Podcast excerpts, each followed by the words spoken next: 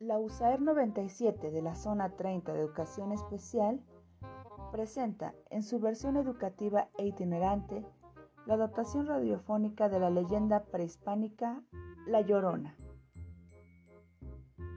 Si de noche oyes un lamento terrible, si bajo la luz de la luna ves en las calles oscuras una mujer vestida de blanco que llora desconsolada, entonces has visto a la llorona, que suele aparecer gimiendo y llorando sin consuelo donde menos se le espera.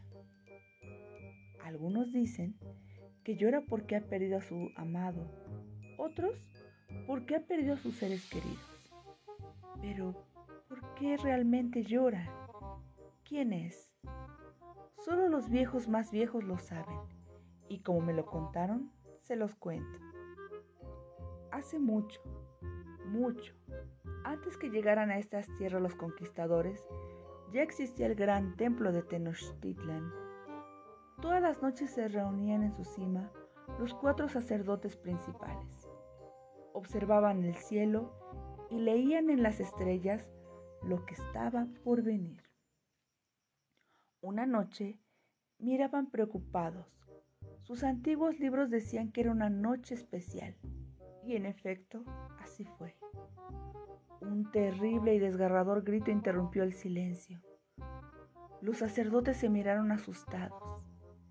El lamento hizo estallar las piedras, rebotó en las paredes, agitó las aguas, recorrió senderos, trepó escalones, envolvió el maravilloso palacio del emperador y quedó flotando en el espacio.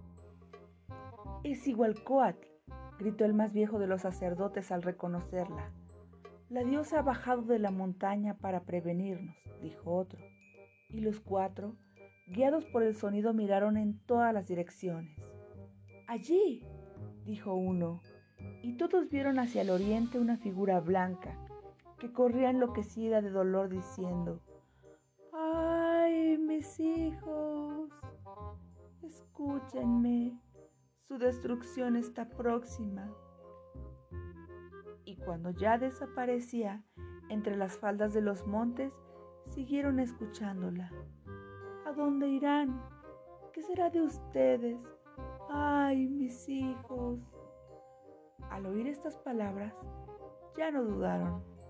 Era la diosa Sigualcoat, la protectora de la raza, la buena madre que les advertía de peligros próximos a venir. Debemos avisar, dijeron todos, y rápido fueron en busca de los viejos códices, los antiquísimos libros de sabiduría. Luego de revisarlos uno a uno, tomaron el códice indicado y lo llevaron ante el emperador. El más anciano de los sacerdotes, luego de hacer una reverencia, Buscó la profecía en el libro y se la leyó al emperador. Señor, le dijo, aquí dice que la diosa Sigualcoatl aparecerá para anunciarnos la destrucción del imperio. Dice que hombres extraños vendrán por el oriente y te dominarán a ti y a tu pueblo, y que nuestros dioses serán humillados por otros dioses más poderosos. ¿Dioses más poderosos que nuestro dios Huitzilopochtli? Y que el gran destructor Tezcatlipoca y que nuestros formidables dioses de guerra? preguntó sorprendido el emperador. Así lo dicen los sabios más viejos que nosotros, señor. Moctezuma guardó silencio y se quedó pensativo, hundido en su trono. ¿Qué puedo hacer para evitar tan terrible profecía? preguntó. Los sacerdotes muy tristes bajaron sus cabezas sin responder. El silencio dobló el códice y se retiraron para ir a depositarlo de nuevo a otros archivos imperiales. Supo entonces el gran emperador lo que ya sabían los, los sacerdotes, que había llegado la hora final y nada podía cambiar el curso de las cosas. Como la diosa había anunciado, llegaron los conquistadores Traían sus armas de fuego, sus cascos brillantes y sus caballos. A su paso, destruían todo, humillaban a los dioses, se adueñaban de las tierras, de la raza ahora vencida. Pero no pudieron silenciar a la diosa. Por eso, en algunas noches de luna llena, se la ve con su larga cabellera negra y su vestido blanco, lanzando su grito que hiere el alma. ¡Ay, mis hijos! ¡Ay, ay!